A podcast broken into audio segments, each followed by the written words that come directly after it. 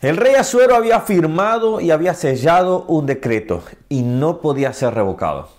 Hola, ¿cómo estás? Que Dios te bendiga. Mi nombre es Ronnie Mejía y estamos viendo la Biblia capítulo por, capítulo. Hoy estamos en Esther capítulo 8. Ya Amán ha muerto, ya por su injusticia, por su maldad.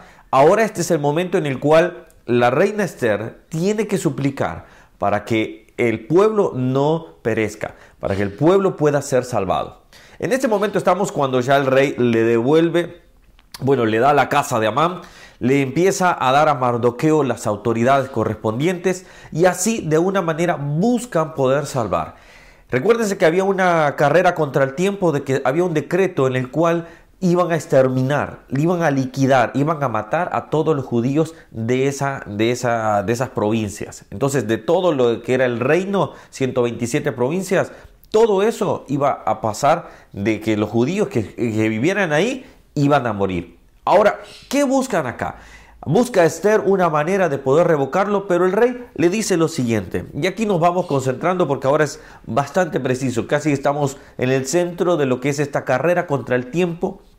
Y vemos el versículo 8 dice, escriban pues ustedes a los judíos, como bien les parezca, en nombre del rey, y séllenlo con el anillo del rey, porque un edicto que se escribe con el nombre del rey y se sella con el anillo del rey no puede ser revocado. ¿Qué estaba diciendo acá? Hagan un, contra, un, un contradecreto para que los judíos se puedan defender, para que los judíos puedan también salvarse, para que no solamente tengan que esperar la muerte, sino puedan defenderse. Esto iba a ser más justo de, una u otra manera, porque si alguien venía a atacarlo en la otra condición no podía defenderse, simplemente esperaba la muerte. Pero en este punto estaba simplemente pudiendo declarar que podía defenderse, que podía tener un momento por lo menos para poder salvar su vida. Ahora, me gustan las palabras que dice. Dice, escriban pues ustedes a los judíos, dice, y sellado con el anillo del rey, porque un edicto, o sea, un decreto que se escribe con el, en el nombre del rey, y se sella con, su, con, el anillo del rey, no puede ser revocado. Cuando estaba leyendo esto, me venía a mente decir, hay un decreto para todo ser humano que eh, lamentablemente por la falla nuestra, y, no vamos solo a, apuntar a, Adán y a Eva, porque también nosotros hacemos nuestras, faltas, nosotros nacemos y, empezamos ya a buscar el pecado. Pablo dice, no hago lo que quiero, sino que lo que no quiero, eso termino haciendo. Entonces, eh, ¿cuál es el decreto? Bueno, ahí nos tenemos que ir a Génesis, Génesis capítulo 3, por ejemplo, y en el versículo, eh, perdón, en el versículo 2 dice, versículo 16 dice, y mandó Jehová Dios al hombre diciendo, de todo árbol del huerto podrás comer, mas del árbol de la ciencia del bien y del mal no comerás, porque el día que comieres, ciertamente morirás.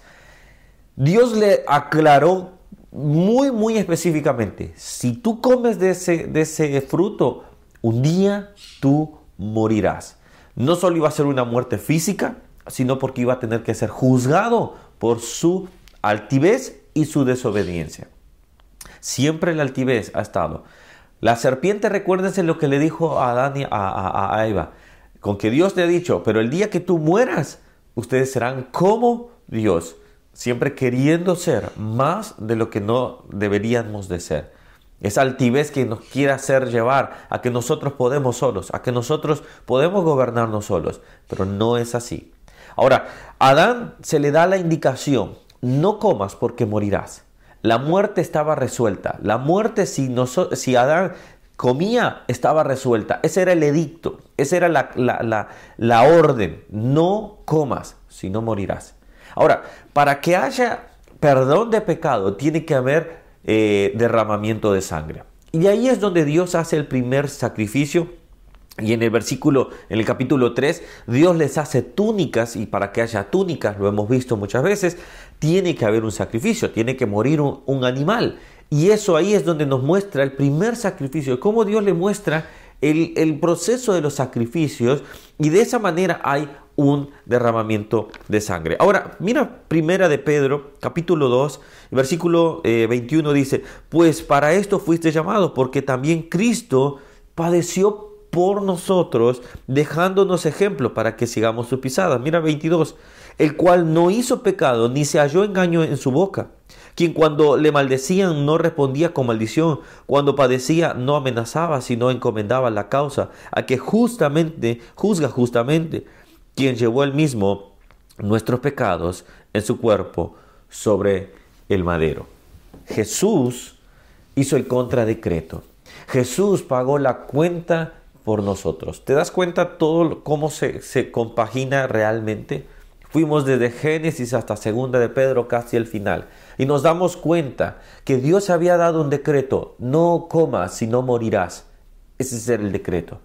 Y el decreto sigue vigente. El decreto, toda persona va a morir y tendrá que dar juicio y tendrá que dar sus cuentas con Dios.